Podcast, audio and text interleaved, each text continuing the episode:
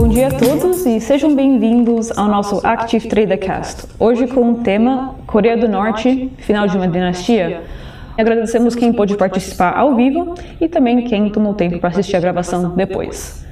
A ideia é contribuirmos a nossa visão aqui da Europa sobre vários temas macroeconômicos e geopolíticos, para quem está chegando aqui pela primeira vez. Então, obrigado, Mário e Rodrigo, por estarem aqui, como sempre. E hoje temos o Ricardo. Para quem não assistiu uh, muitas entrevistas que o Ricardo já fez com a Bloomberg, com outras publicações, muitas em Portugal, Ricardo é o nosso analista senior aqui na Active 3, então estamos contentes em contar com a visão e o insight do Ricardo sobre os temas de hoje. Então, vamos ao que interessa. Final de semana passado, teve um discurso na Coreia do Norte, um desfile militar, onde seu líder Kim Jong-un demonstrou uma emoção rara, uh, vamos dizer. e antes que entramos no discurso sobre uh, estratégias militares, posicionamento das Nações Unidas, por que que isso foi significante, o discurso do Kim Jong-un? Uh, eu, eu, sei que o Ricardo, além de analista-chefe da, da Active Trade, é também um fã de voto dos Cure. E eu acho que o problema é que ele nunca ouviu a, a música de Man Don't Try. É boy, é boy, boys, boys, don't, boys don't cry. Boys don't try. Esse é o problema fundamental. Uh, ele chorou desabridamente, uh, pediu desculpa. E, e, acho que alguma coisa histórica vai acontecer, ou então são lágrimas de crocodilo e não vai acontecer hum. absolutamente nada. É, assim, eu estou de acordo com o Mário, assim, porque a gente sempre desconfia que né, hoje em dia tá, tá, virou tão normal né, a gente ver chefes de Estado encenarem e, e fazerem todo um, uma, um, vamos lá, um ato para tentar sensibilizar o povo, e a gente sabe que, como o Mário falou, né, eles nunca antes, né, na dinastia Kim, a gente viu eles líderes supremos né, demonstrando qualquer tipo de fragilidade, então chama atenção. Estava é, até comentando com o Ricardo agora há pouco que é, né, dessa vez ganhou destaque nos jornais que ele chorou, né, houve lágrimas. É, e o que eu acho interessante da, da, da propaganda né, estatal da Coreia do Norte é que no que o Kim soltou uma lágrima, a gente vê o povo em prantos, né? Que lá chora muito, né? Mas é, é, ele já tinha feito um pedido de desculpas no mês de junho, né, mais uma vez uh, declarando que as metas de progresso econômico não estavam sendo alcançadas. E a gente sabe que muito da política da dinastia Kim, tá, e principalmente agora do Kim Jong-un, é, se baseia no, né, nessa agenda de progresso econômico que ele vende ali né, internamente na Coreia do Norte. E dessa corrida armamentícia né, que ele se colocou, é, onde a Coreia do Norte tem buscado desenvolver mísseis balísticos e, e, a gente viu que ao mesmo tempo nesse desfile onde ele mostrou esse sinal de fragilidade, ele também fez ali passear algumas, é, alguns mísseis balísticos que, lógico, a, a parte de fora impressiona, né? A gente vê ali aqueles caminhões com aqueles mísseis, né? Que, que, a gente normalmente só vê no desfile do Kremlin, lá, né? Do Putin. É, até, até onde lá dentro existem ogivas nucleares ou não, né? Isso ninguém sabe, mas que existem demonstrações por parte da Coreia do, do Norte de que o desenvolvimento de mísseis balísticos eles estão né, levando aí para um, um, nível que poucas nações no mundo têm é, já, já foi comprovada pelo serviço de inteligência ao redor do mundo, mas eu acho que, que, que é, até na razão que a gente está conversando é que existe uma pressão econômica muito grande. e, que numa situação onde é, é, talvez comece a se tornar insustentável e e eu acho que o apoio chinês, que é aquilo que sempre manteve eles ali né, no, no posto, né, com, com essa dinastia se perpetuando, é, é, a grande questão. Até onde a China, né, vale a pena a China manter eles como buffer entre né, a China e os Estados Unidos naquela região, né, onde a gente tem que lembrar que a guerra das Coreias nunca terminou. Né, esse é até um dos grandes motivos que o próprio líder sul-coreano, que é um cara muito pró-pacificação da Península Coreana, ele, ele, indica que é um grande entrave, né? Como essa guerra nunca foi resolvida, né? É difícil uh, avançar com o processo de pacificação da Península, uh, né? Sem, sem resolver esse tema primeiro. Então vamos, ah, agora que você mencionou relação entre Coreia do Norte e Coreia do Sul. Um, vamos conversar um pouquinho sobre a história por trás, por causa dessa divisão. Não sei quem quer tomar a iniciativa. Um, então, a Coreia originalmente era um, era um país unificado. Uh, no pós-Segunda Guerra Mundial uh, houve, houve dois movimentos que entraram em conflito. No norte havia um movimento que, de, de natureza uh, stalinista, uh, comunista, digamos assim, e no sul havia um movimento mais pró-ocidental, mais pró-capitalista. Uh, essa guerra depois acabou por se internacionalizar com a intervenção da China e também do, dos Estados Unidos. A China, como é óbvio, apoiando o norte comunista, uh, marxista, maoísta e uh, o Sul com apoio do, dos Estados Unidos. Uh, esta guerra prolongou-se durante alguns anos e, e o impasse manteve-se. Houve um cessar-fogo, foi patrocinado pelas Nações Unidas, há uma terra de ninguém entre os dois blocos, mas uh, o conflito em si nunca foi resolvido. Ou seja, o conflito mantém-se, uh, há um cessar-fogo que já se arrasta desde os anos, o fim dos anos 50, e, e, que ameaça a qualquer momento uh, reacender o conflito, porque uh, a gênese que levou uh, a um confronto armado entre os dois blocos mantém-se, ou seja, eles continuam a discordar sobre ter território, so sobretudo, e, e, continuam, no fundo, a querer dominar o outro lado, cada um dos lados. Uhum. Então, isto é perigoso porque a Coreia do Norte, sendo um país com, com muitos desafios económicos, é um país em que, que vive na pobreza, digamos assim, a esmagadora uhum. maioria da população vive abaixo do limite de pobreza, uh, enquanto que a Coreia do Sul é o oposto, é um país, um dos, um dos tigres asiáticos, um país que beneficiou muito uh, da globalização. Uh, e que é, é, hoje em dia um grande exportador e que tem um nível de vida muito elevado. E isto é perigoso porque, ao haver esta discrepância, a Coreia do Norte investiu, meteu todas as suas fichas uh, na aquisição de armamento, uh, inclusive uh, armas, armas nucleares, e, e, estão a, poucos quilómetros de Seul, e com isso podem, podem matar muito rapidamente, no espaço de minutos, tomar a decisão e matar milhões de pessoas.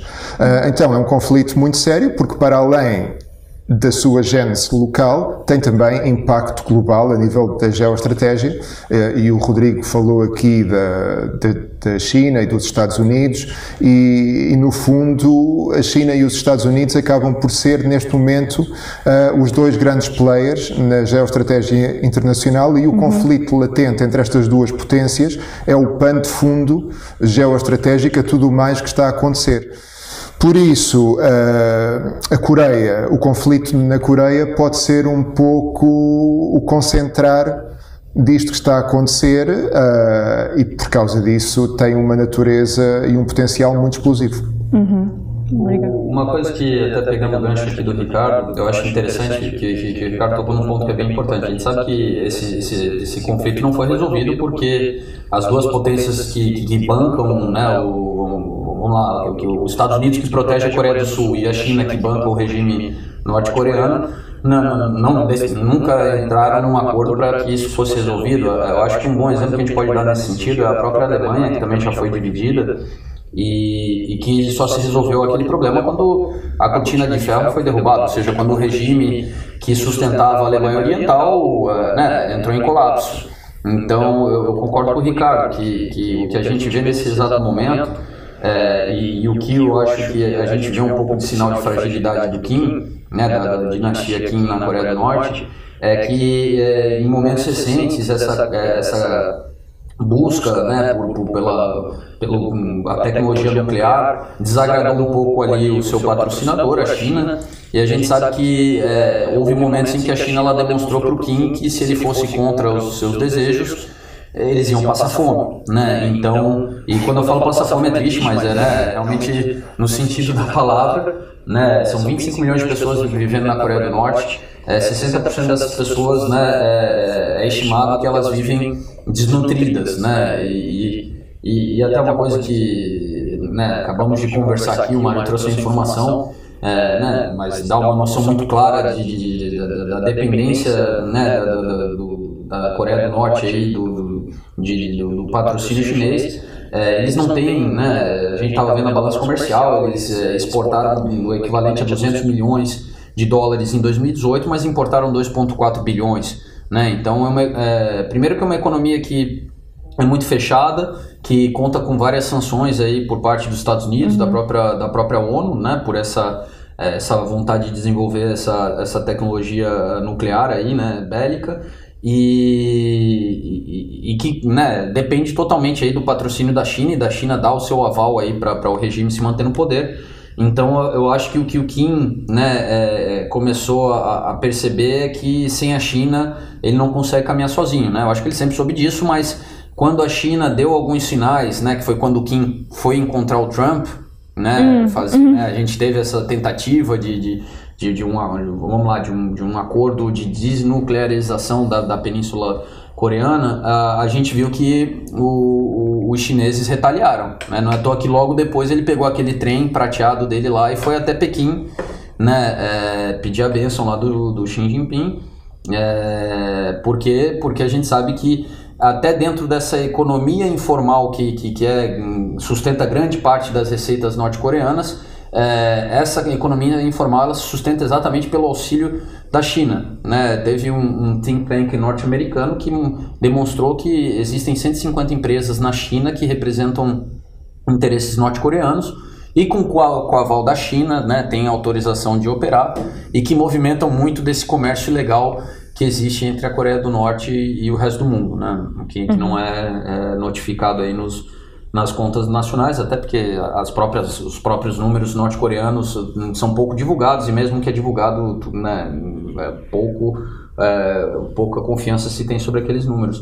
Mas é, eu concordo que, né, diante desse, de, dessa demonstração recente aí de, de fragilidade, talvez ele esteja mudando essa estratégia dele, né, de ser o, o supremo líder, né, que, que matou o tio ali com né, é, bateria antiaérea, né, uhum. de repente ele é um cara que solta uma lágrima, é, é uma mudança drástica. Sim, eu acho que, sobretudo em relação à China, e, eu, eu acho, que pode, pode ser, o fim de uma dinastia, nunca o fim do, do, do regime uh, norte-coreano, ou seja, uh, a dinastia Kim pode ou pode não cair, mas a China nunca vai deixar que a Coreia do Norte caia. A Coreia do Norte é um tampão geopolítico muito importante de separação entre a China e, e o mundo ocidentalizado que tem vindo a, a crescer cada vez mais para o Oriente. Portanto, uma coisa é a dinastia Kim poder ou não cair, outra coisa é o regime institucional na Coreia do Norte a China permitir que ele caia.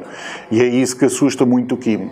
Ele sabe que, que, a presença dele, a figura dele, a força dele é enquanto a China quiser que ele lá esteja. No, no dia que a China não quiser que ele lá esteja, ele sai e entra outro. Uhum. Na, numa, numa perspectiva de, económica para a região, é muito importante a, a manutenção do status quo. O, a, em termos de, de, economia regional, se neste momento a Coreia do Sul tivesse que absorver a Coreia do Norte, iria ter problemas muito mais graves do que a Alemanha quando integrou a Alemanha Oriental e passou a ser só um país. Houve, durante, um, durante um período, durante a, a década toda dos anos 90, a Alemanha teve eh, graves problemas para fazer uma integração da, daquele território, que é um território, primeiro, bastante mais desenvolvido do que é a Coreia do Norte hoje, com menos uh, problemas do que a Coreia do Norte. Portanto, seria, seria um esforço hercúleo a Coreia do Sul conseguir fazer uma integração da Coreia do Norte caso o regime caísse. Portanto, não há só um interesse de, de, do lado chinês de manter as coisas, há também um interesse, por enquanto, económico de, de não provocar uma integração da Coreia do Norte com a Coreia do Sul, que seria muito problemática em termos económicos. Sim, verdade. Uhum. O, uma coisa que, que, que, é interessante até, né, da, da, da, gente falando aqui da Coreia do Norte, É, é interessante porque até pouco tempo eles não tinham nenhum caso de Covid, né? Era um dos poucos países aí que que, do que a gente, do que a gente é, saiba, né? Até o Putin né, falou que tem Covid na Rússia, mas lá ainda não tinha, não tinha nada. Mas isso mudou, né? É, faz pouco tempo aí, parece que graças a um sul-coreano que atravessou a a, né, a nado ali, aquela zona des, desmilitarizada, é, a, a, pandemia chegou lá. É, eu, eu, comento isso porque eu acho que né, são essas notícias mais recentes que, que, que permitem a gente tentar é, visualizar até onde o, o regime está fragilizado. E, e, a gente viu que a resposta, depois de admitir que finalmente a pandemia chegou na Coreia do Norte, foi bloquear né, uma cidade limítrofe lá com a Coreia do Sul, para obviamente botar toda a culpa na Coreia do Sul. É, mas Pyongyang também foi colocado numa quarentena que rapidamente teve que, que acabar, né? Porque começou a trazer problemas econômicos e eles não estão numa situação que isso, né? É, eles podem se dar esse luxo. É, até onde a gente pode dizer que quem sabe também a pandemia está jogando, está sendo um driver, né? Dessa situação que a gente vê do, por exemplo, do, do, do Kim aí com essa encenação ou não encenação ou, ou, ou de mudança de, de discurso perante aí a sua população. É assim, uh, desculpa Ricardo, muito rapidamente na minha perspectiva é uh, existe uma, uma crise económica provocada por esta pandemia em diversos países do mundo. Uhum. Nós vivemos aqui no Reino Unido, o Reino Unido foi fortemente afetado no, uh, de, a capacidade de endividamento do Reino Unido é completamente diferente da capacidade de endividamento da Coreia do Norte. Uh, a Coreia do Norte, seguramente que a população sofreu e vai sofrer muitíssimo mais do que qualquer outro país. Portanto, a, pan a pandemia é um catalisador que leva a este pedido de desculpas, sem dúvida nenhuma, até porque é mencionada diretamente no pedido de desculpas.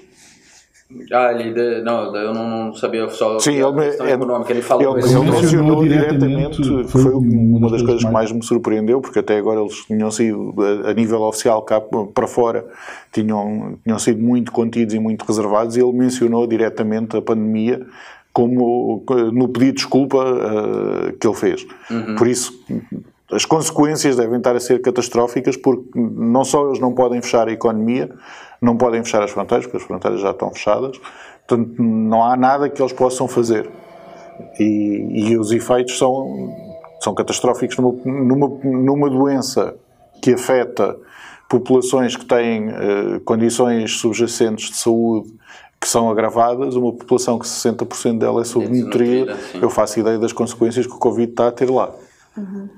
Não, é, interessante, é interessante que a pandemia uh, trouxe mudanças que se eh, verificam de forma mais clara uh, ao nível da rejeição do populismo, ou seja, países uh, onde havia uma vaga emergente de populismo uh, estão, estão neste momento a verificar que essa vaga está a retroceder.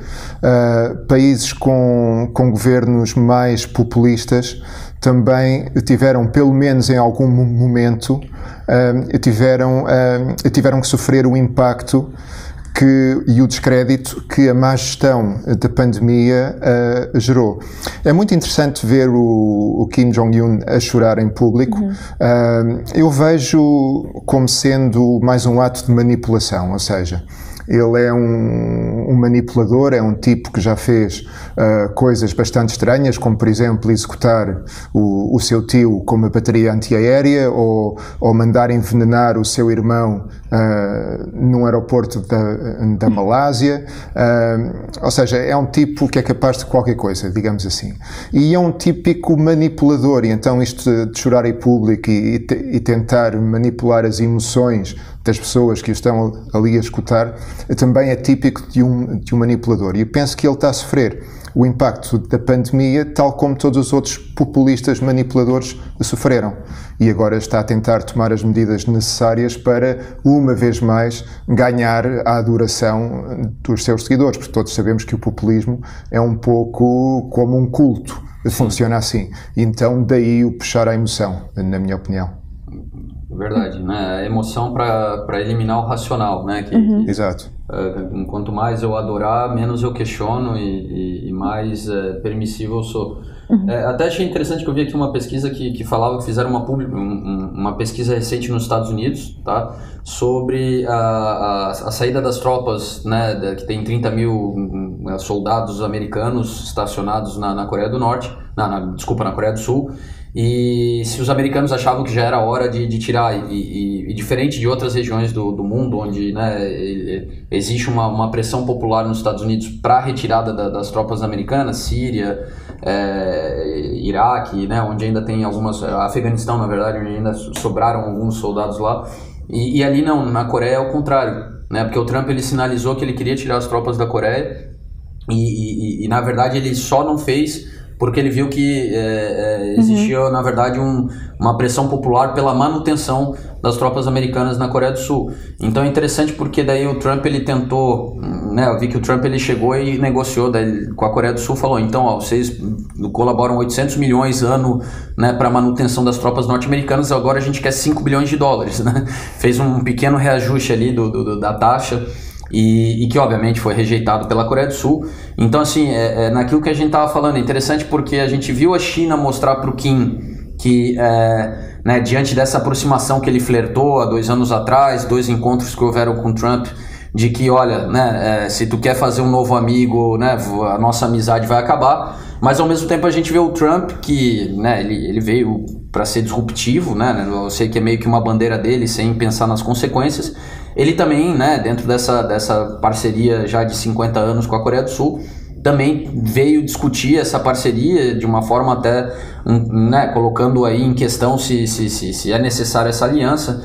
E, e, então assim é, é, eu vejo que tanto a Coreia do Sul quanto a Coreia do Norte viram no, nos últimos anos que né, os seus aliados podem deixar de ser aliados a qualquer momento. E, e é preocupante porque eu concordo com o que o Mário falou. A posição da Alemanha Oriental dentro do que era a esfera comunista Pô, a Alemanha Oriental era o case de sucesso do mundo comunista, né?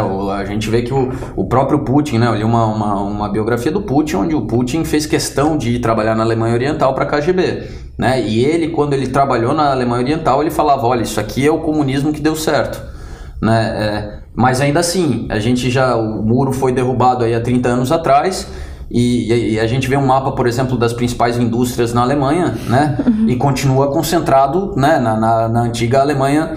Perfeitamente, é, perfeitamente se vê, né? Sim, é. dá, para ver muito bem ainda que era a Alemanha Ocidental e, e a Oriental. Quantos bilhões de euros não foram gastos pela Alemanha para tentar, tentar nivelar? Então eu concordo contigo, Mário. Até onde a própria Coreia do Sul é, é, vislumbra uma Coreia unida, né? Será que não seria somente uma península é, pacificada, né? Sim. Mas um relacionamento cada um no seu quadrado? Uhum. Neste momento, sim. Ou sim. seja, não há, não há interesse nenhum, nem há nenhum tipo de pressão por parte da Coreia do Sul de uma unificação com a Coreia do Norte. Ou seja, eles querem uma, uma aproximação, querem uma pacificação da, da Península. Há, há um interesse que a zona desmilitarizada passa a ser, passa a ser alguma coisa de útil e deixe de ser só um, um território de ninguém. Portanto, há, há vários interesses, mas em nenhum desses interesses há uma manifestação súbita da Coreia do Sul dizer não, o que nós queremos é uma Coreia unida. Uh, nem acho que a Coreia do Sul tivesse capacidade financeira para isso, sequer. Eu acho que também é muito interessante o ângulo que vocês abordaram da, da possibilidade das duas superpotências, uma que suporta a Coreia do Norte, outra que suporta a Coreia do, uhum. do Sul, de mudarem a sua posição relativamente aos países. É muito interessante porque, pelo menos com Trump, os Estados Unidos adotaram uma política externa muito diferente. Os Estados Unidos tinham sido até Trump uh, os grandes portas-estandartes do internacionalismo, da abertura de mercados, da livre circulação e, e, com Trump mudaram completamente. E daí o Trump começar a falar na retirada de soldados da Alemanha, retirada de soldados eh, de várias zonas de conflito e também retirada de soldados eh, da Coreia. O, o, problema para a Coreia do Sul poderia ser esse.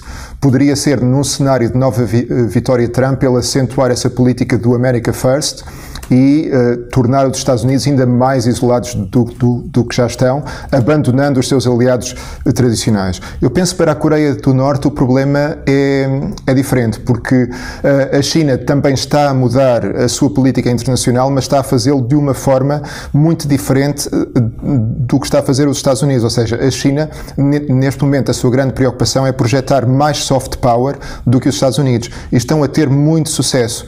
e, e, estar, e, estar uh, e continuar a apoiar um regime uh, tão anacrónico como o da Coreia do Norte, um regime que é talvez o pior caso de relações públicas que existe a nível estatal, uh, continuar a apoiar um regime desses não é bom para a imagem da China não é bom para o soft power. E então penso que os dois países, a Coreia do Norte e a Coreia do Sul, debatem-se com desafios ao nível da, da, relação com os seus padrinhos internacionais, digamos assim, mas por razões muito diferentes. Mas eu continuo a insistir que uh, a Coreia é um pouco o laboratório, é um pouco um teatro que representa uh, o que está a acontecer no grande pano de fundo global, que é a disputa geoestratégica entre os Estados Unidos e a China, que vai estar aqui durante mais duas, três, quatro, cinco décadas e vai uhum. ser o grande pano de fundo para tudo mais.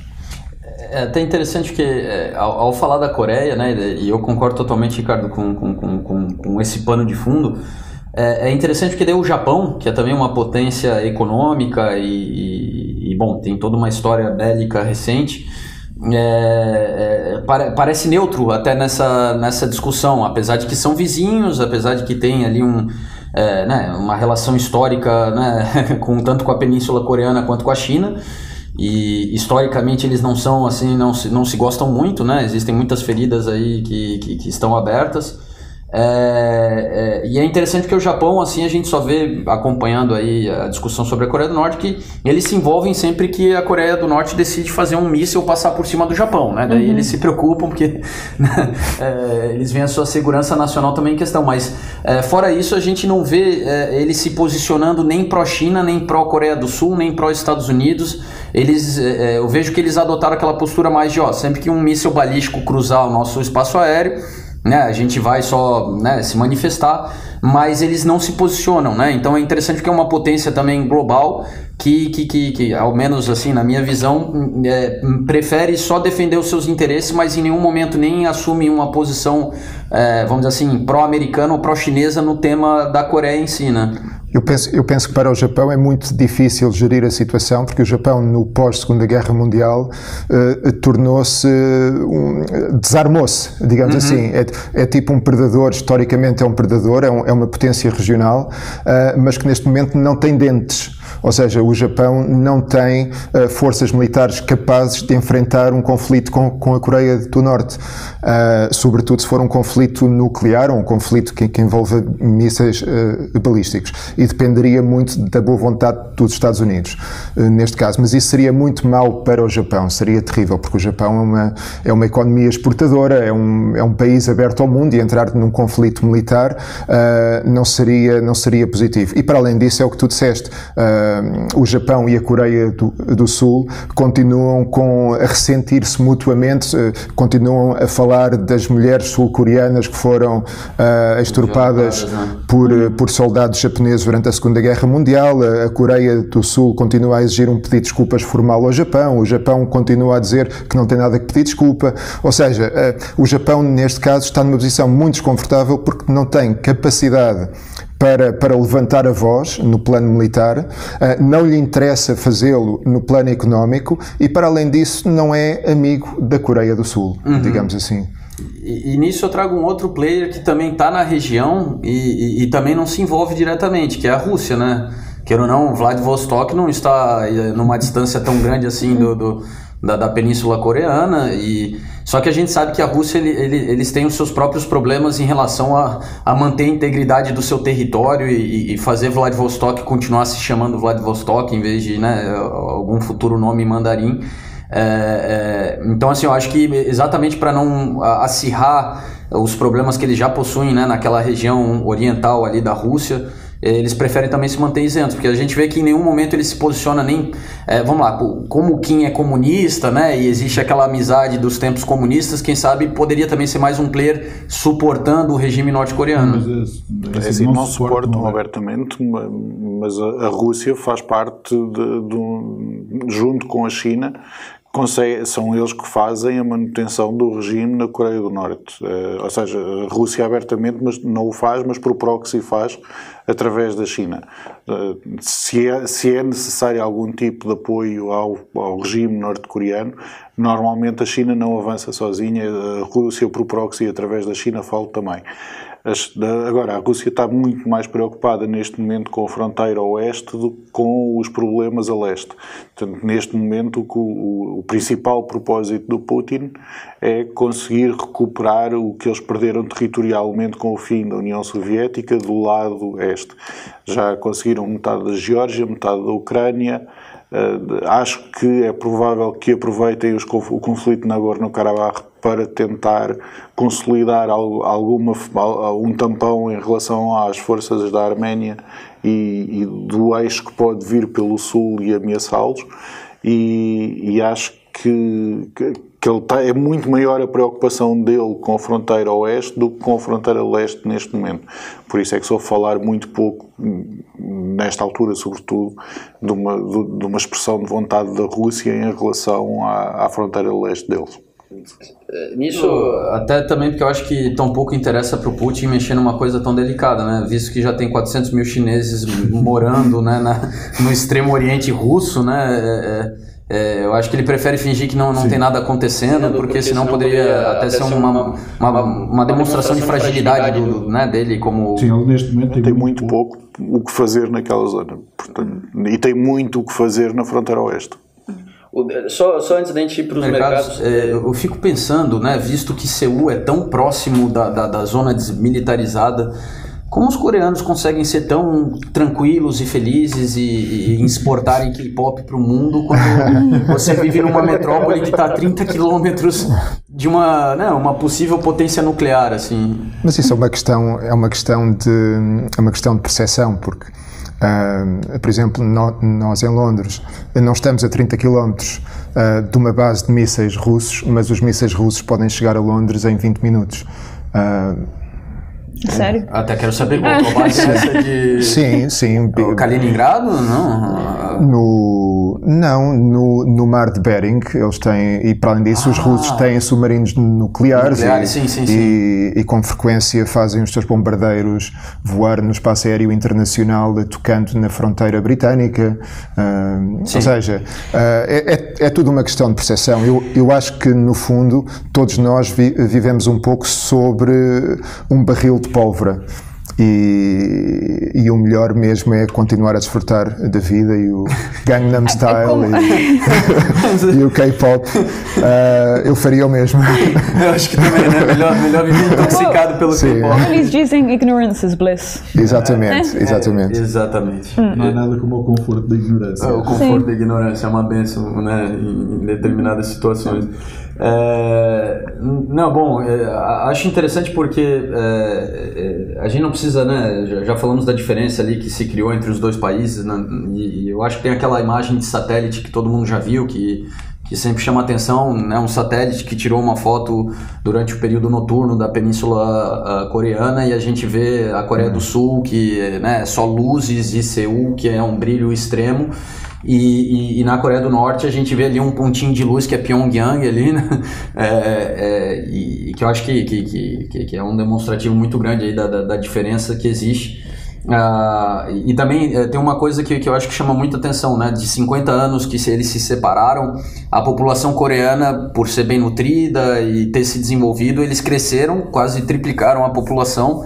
E lá, na verdade, eles diminuíram a população norte-coreana, né? Então, mal e mal eles estão conseguindo sustentar o, o, vamos lá, né, a manutenção uhum. da, da, da, população que eles possuem. Uhum. É... Vamos para a sessão de análise. Vamos. Uh, desculpa cortar, porque a não, conversa, não, a conversa eu sei que o tempo vai. A conversa estava muito boa, não, não é que não estava muito interessante, mas uh, vamos dar uma olhada no que está acontecendo nos mercados. Então, hoje, tu estavas-me a dizer há pouco, Sara, que o vencedor foi o GBP Sim, USD, uh, certo? Para quem participou no poll no Insta, muito obrigada e uh, vamos ver o USD GBP, o dólar Libra. Eu, eu acho que toda a gente sabia que o Ricardo vinha cá hoje. Sim. Uh, é o, e optaram. Ele é nosso Brexit specialist. Optaram escolher um ativo que ele vai, que ele vai poder analisar eh, em detalhe, Sim. Sim. caso eu consiga fazer isto funcionar e pôr aqui o GBP USD. Está ali, está ali, uh, esse aí, Open Chart, perfeito. E, e, aqui está. E agora eu vou dar o, aqui o, o controle ao Ricardo. Uh, aqui o GBP USD. Um, principal fa fator de risco para a Libra? Uh, para além de pandemias, para além de, das tensões comerciais entre os Estados Unidos e a China, para além da diminuição do, do comércio internacional, o grande risco para a Libra continua a ser o Brexit. Uh, e vemos que hoje, curiosamente, dia 15 de outubro, foi o prazo que o governo de Boris Johnson deu à União Europeia para terem um acordo uh, comercial para o período pós, uh, para o período para no pós-período de transição que termina no dia 31 de dezembro.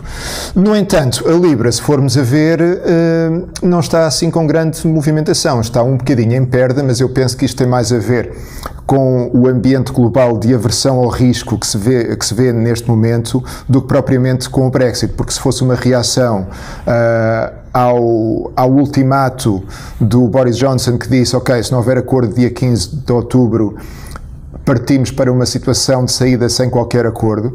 Se fosse esse o cenário que os mercados estivessem aqui a descontar, a Libra estaria a cair muito mais. Ou seja, o Reino Unido é o país europeu que sofreu mais com o Covid, que tem o maior número em termos de por milhão, que tem o maior número de, de mortes uh, em excesso comparativamente aos últimos cinco anos, ou seja, é o país que sem dúvida sofreu mais. Uh, é um país que está com uma contração económica muito grande e tem uma economia que está muito exposta uh, ao efeito devastador das medidas de contenção da doença, que leva ao encerramento de bares, restaurantes, etc. Uh, e a economia britânica depende muito disso. Uh, é um é uma situação, neste momento, política muito tóxica, com o próprio partido do Primeiro-Ministro Boris Johnson a, a criticá-lo ferozmente e metade e a outra metade a criticá-lo também, uns porque ele não faz o suficiente, outros porque ele faz demais. Uh, ou seja, ele já tem tanta, tanta coisa para gerir neste momento que a última coisa que ele quereria fazer seria sair uh, desta situação sem um acordo. Por isso os mercados não acreditam que apesar de hoje ser o deadline, que não vai haver acordo, o que vai haver é uma extensão e os mercados estão a descontar uh, esse cenário, mantendo a Libra muito estável. Acho interessante até né, que houve aí essa questão do prazo do dia 15 de outubro, é, só que eu vejo assim, é, não, não sei se, se é um, um, um, sinal de solidariedade que os próprios líderes europeus é, que poderiam já ter fechado a porta têm mantido a porta aberta ainda, né? De, depois de todo esse tempo. É, vamos ser sinceros, uma novela que principalmente a gente aqui no Reino Unido não aguenta mais, né? Porque já, já chegou tanto em tantos momentos cruciais e depois tudo volta a estaca zero. É, é, a gente sabe que né, é muito mais importante para o Reino Unido do que para a Europa, mas parece que, que eu acho que assim eu fico com a sensação que os líderes europeus estão né, tendo essa paciência extra porque é, de alguma forma eles veem que, que, que, uma boa relação com o Reino Unido é importante dentro de um contexto geopolítico global é, e que não vale a pena, né, vamos lá, por uma questão de orgulho, é, vamos lá, jo jogar tudo para o alto porque é, né, existem parcerias que vão além daquela econômica, que era aquilo que selava principalmente o, o, né, o pacto do, da União Europeia e do, do, Reino Unido pertencer à mesma, é, que, que também está fazendo valer a pena, né, sei lá, essa, essas tentativas infinitas né, de, de tentar chegar num acordo. Porém, existem aqueles impasses que é, né, a, a questão da pesca. Né? O Macron quer que os franceses possam pescar aqui no Mar do Norte. E a gente já sabe que essa é né, uma das grandes fichas da, da, negociação que o Boris usa de que não. não, não Mas é isso que não faz sentido nenhum. Seja, estamos a falar de uma contribuição uh, net para a economia do Reino Unido de 0,1% do PIB. Portanto, é esta a contribuição do setor das pescas para o PIB. O setor das pescas do Reino Unido, o peixe que é apanhado nas águas territoriais do Reino Unido não é consumido no Reino Unido. É todo, quase todo exportado para a Europa. E o peixe que é pescado na Europa é o peixe que eles gostam de comer e que é quase todo ele importado. Da parte da União Europeia, um país fazer parte ou não da União Europeia é relativamente indiferente. A Noruega e a Suíça não fazem parte da União Europeia. Não, não haveria problema nenhum do Reino Unido não fazer parte da União Europeia e a razão pela qual a União Europeia quer uma relação mais próxima possível com o Reino Unido. E a razão pela qual eles deixam as portas completamente abertas a uma resolução de, desta questão. Agora, o, as bandeiras, as, as, bandeiras que o, que o partido no governo, que, o, que este governo está a defender, é que não fazem sentido nenhum. Ou seja, pôr em causa 40% do mercado deles por pela contribuição net de 0,1%, quando para a França faz toda a diferença porque a França precisa das da, da, da, a casa onde eu vivia, eu via, eu via a França. Ou seja, a distância de França para a Inglaterra é mínima. E faz, faz diferença para a França, faz efetiva diferença para a França o controle destas águas territoriais. Portanto, eu percebo o problema dos franceses em relação a isto. E não são só os franceses, são os franceses, são os belgas, são os holandeses. Todos estes países têm, têm uma fronteira uh, com, com o Reino Unido uma, uma, muito curta. E, e isto faz diferença para estes Estados e vai ser muito difícil o Boris conseguir convencê-los. Portanto, neste momento é importante que o Reino Unido, e é por isso é que os mercados não estão a descontar ainda uma saída sem acordo, em alguma altura o Reino Unido vai ter que ceder, porque pôr em risco 40% da economia por causa de 0.1 não faz sentido nenhum. Mas, mas faz sentido, quer dizer, tens, tens razão que não faz é, sentido. populista, mas faz sentido. Não, mas eh, em termos práticos, para, para o partido no poder, para o partido conservador, faz sentido porque há muitos círculos eleitorais, apesar de terem populações pequenas, que um, elegem deputados para o Parlamento, que estão nessas zonas costeiras e que mas são. Eles, mas eles vão sofrer horrores. Porque porque só, só, ou seja, se não houver mas... um acordo das tarifas, faz com que eles vão todos sei, Eu sei, eu sei, mas o, o, que tem, o, o que tem acontecido é que muitas destas zonas costeiras e destes pequenos círculos eleitorais, uh, que no passado tinham muitos barcos de pesca, agora não têm quase nenhum, e então há um ressentimento das, das, populações locais, que tradicionalmente até votavam em outros partidos e que começaram a votar nos Tories porque os Tories eram o único partido com capacidade de chegar ao poder que defendia o Brexit. Uhum. E defendia, e, ou seja, o Brexit no fundo é uma coisa que não faz sentido. Mas os conservadores, não faz... É os conservadores é que venderam as cotas de pesca. Sim. Ou seja, não, exato. Eles é que venderam as cotas de pesca, mas, mas é, que vendeu cotas de pesca foi o Reino Unido. É o populismo eleitoral. Isso é o que faz o, o sentido. E para a União Europeia não faz sentido alienar o Reino Unido, porque o Reino Unido, se não for amigo, vai se tornar um rival. E a última coisa que a União Europeia quer ter é um rival a leste, com a Rússia, e depois ter outro rival ao Ocidente, o Reino Unido, ou seja, a União Europeia quer ter uma relação muito boa com o Reino Unido sempre, até porque o Reino Unido é a principal potência militar na Europa Ocidental, a par com a França, mas talvez até mais forte do que a França. A gente conferiu isso, a França é mais, a França é maior. É, marginalmente, mas é maior. Eu não sei porque o Reino Unido gera, gera inteligência militar, um, comparte inteligência militar, os chamados cinco, cinco olhos, uh, e esse nível é um, tem, tem muito mais poder, ou, ou tem um Sim. poder que a França não tem. A França tem mais homens, a França é. pode ter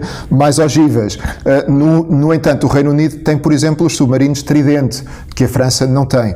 Bom, uh, é, é, discutível, mas uh, passando à frente. Então, o, o Reino Unido continua a ser muito importante em termos estratégicos para a União Europeia, para além de que é o maior cliente alemão de carros. Sim. Ou seja, a Alemanha vende mais carros ao Reino Unido do que a qualquer outro país. Mais Mercedes e BMWs, essas coisas. Ou seja, também não interessa que para, Sim, para a União Europeia. Isso, isso eu acho, acho que, que foi... Foi, um, foi uma coisa que foi dita durante a campanha que seria os, os fabricantes de automóveis da Alemanha vão se revoltar e vão fazer com que haja um acordo. Acontece que as, as tarifas de, de, de, assumindo uma saída sem acordo eh, baseado nas tarifas da, da Organização Mundial de Comércio, uh, o máximo que é aplicável a carros completamente fabricados uh, de serem importados para outros países é 10%. E o que eu não vejo é, por exemplo, o preço médio de um BMW Série 3, o 320D, que é o carro mais vendido aqui. Uh, o preço dele, base, sem muitos extras, são mais ou menos 23 mil libras. O que significa que o carro, em vez de custar 23 mil libras, ia passar a custar 25. Vai, que o, que, que o stand aqui ainda fizesse algum tipo de oferta promocional, o carro passava de 22, 23 mil libras para 24 mil libras. Eu não vejo ninguém a dizer eu não vou comprar um BMW, eu vou comprar um Nissan ou um Vauxhall porque eu não quero pagar mil porque eu, não, porque eu não quero pagar mil a mais. Um Dodge. Sim. Ou um, Dodge, se o Reino Unido fizer um acordo comercial com, Sim, com os Estados Unidos. Um acordo comercial com os Estados Unidos se fizerem será daqui a 5 anos ou 10 anos. Mas vai, vamos pôr, vamos pôr isto dentro de um prazo razoável. Será daqui a 5 anos que eles terão um acordo de comércio com o Reino Unido. Mas eu não estou a ver, honestamente, nenhum, Sim, não é nenhum, consumidor, nenhum, mas, nenhum consumidor dizer eu vou comprar um Vauxhall porque não quer pagar mais, mais, mais mil libras ou mais duas mil libras que fossem para comprar um BMW ou um Audi. Não vejo isto a acontecer. Não acho que, ou seja, Acho, que vai haver uma quebra momentânea, se, se, se houver uma, uma saída sem acordo, primeiro porque a população vai sofrer, vai ficar mais pobre, vai haver menos pessoas que estão com capacidade financeira para comprar um BMW. Mas, mas não estou a ver um consumidor de forma consciente dizer eu vou comprar um Vauxhall em vez de comprar um BMW porque eu não quero pagar mais 2 mil libras pelo carro. Vai, vai ter que comprar um Tesla. Sei, sei lá. Sim, mas, mas, não, mas eu entendo o que tu queres dizer. Não é muito significativa, mas não, não melhoraria Sim, as perspectivas comerciais dos vendedores de carro alemães. Vamos, vamos para outro ativo, porque eu só estou ficando de olho no, no, no, tempo. Vamos só para mais um ativo para encerrar. Tá, vou aqui. Qual que é o próximo, Sara? Hum, qual foi o outro que você selecionou? Selecionou eu tenho ali o S&P 500, tenho o VIX e tenho o ah, RMB. Vamos, vamos para o S&P então, porque... Deixa eu ver aqui o S&P...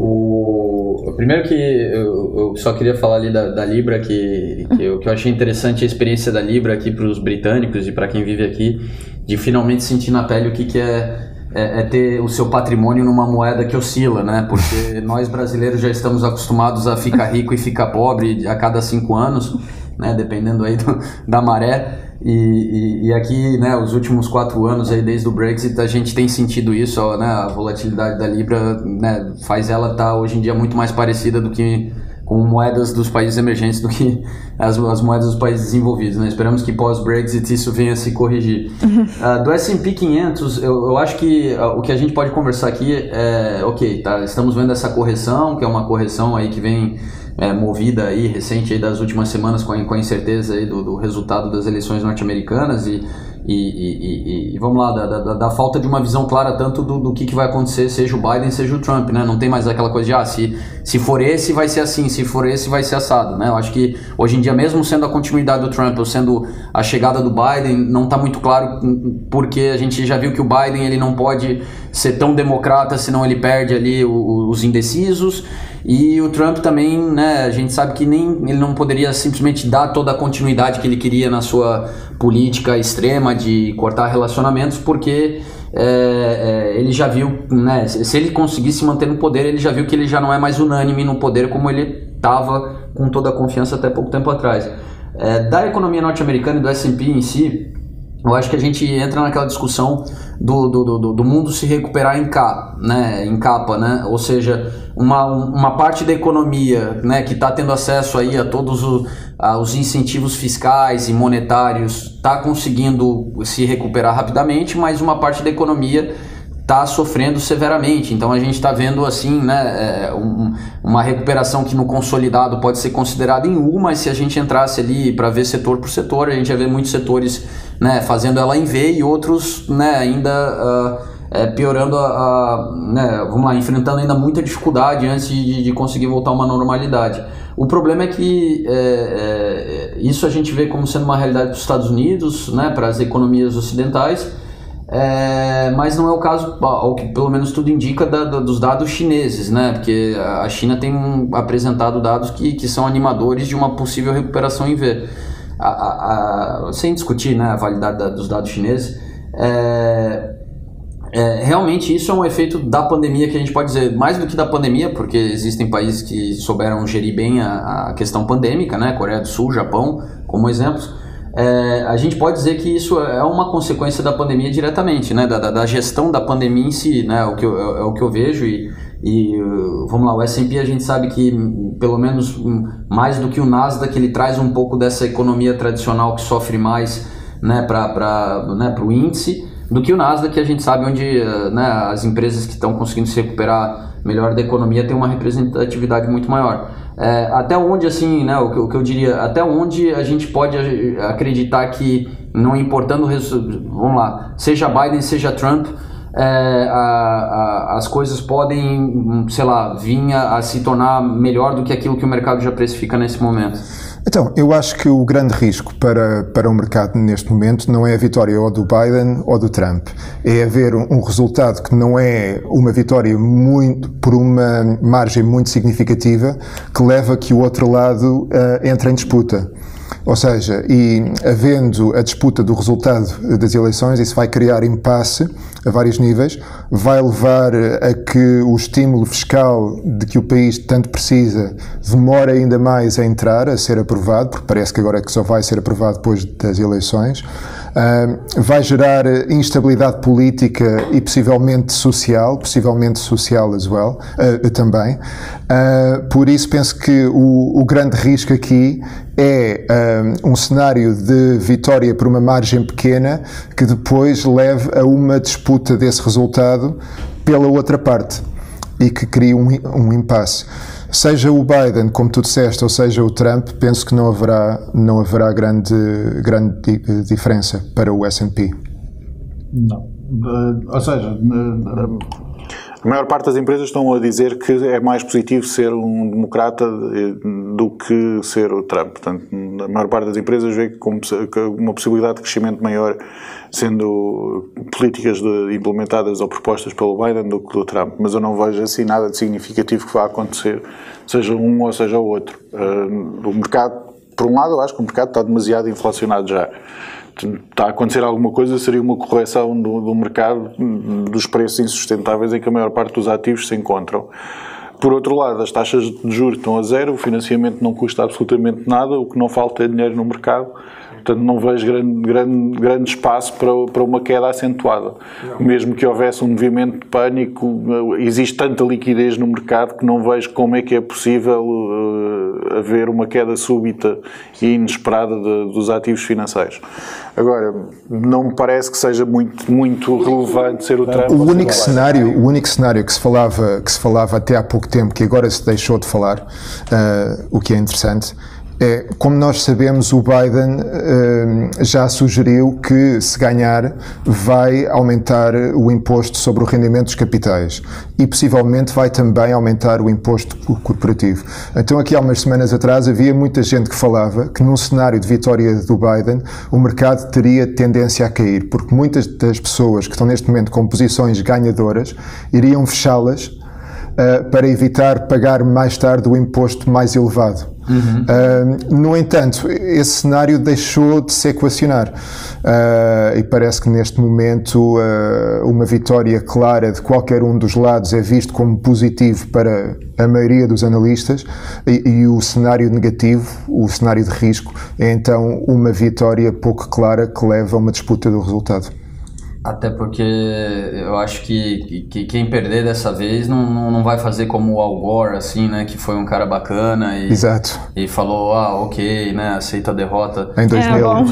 É, aceitou mais ou menos bem, ele foi até ao Supremo. Não, foi até o Supremo. Mas é, né, ele não, não exaltou Ah, não, isso aqui seria diferente. Não, aqui seria diferente. Ou seja, uma vitória, vitória marginal do Trump pode acabar em guerra civil. Mesmo uma vitória avassaladora do, do Biden pode acabar em guerra civil nos Estados Unidos. É, é, o único debate que a gente teve, que o cara ainda lá, é, dos Proud Boys, stand né? Back stand, stand by. Stand back, stand by. É, é eu, não descarto, eu não descarto de todo, mesmo com uma vitória avassaladora do, do, do, Biden, que não possa haver uma, uma, uma, uma guerra civil. E o gesto, o gesto pouco ético de, de nomear uh, uma nova juíza para o, o, para o Supremo Tribunal, uh, criando uma clara maioria que apoiaria um, o lado republicano em caso de disputa, também torna, torna o clima muito complicado, ou seja, uma vitória por margem, margem muito pequena do Biden pode, como o Mário disse,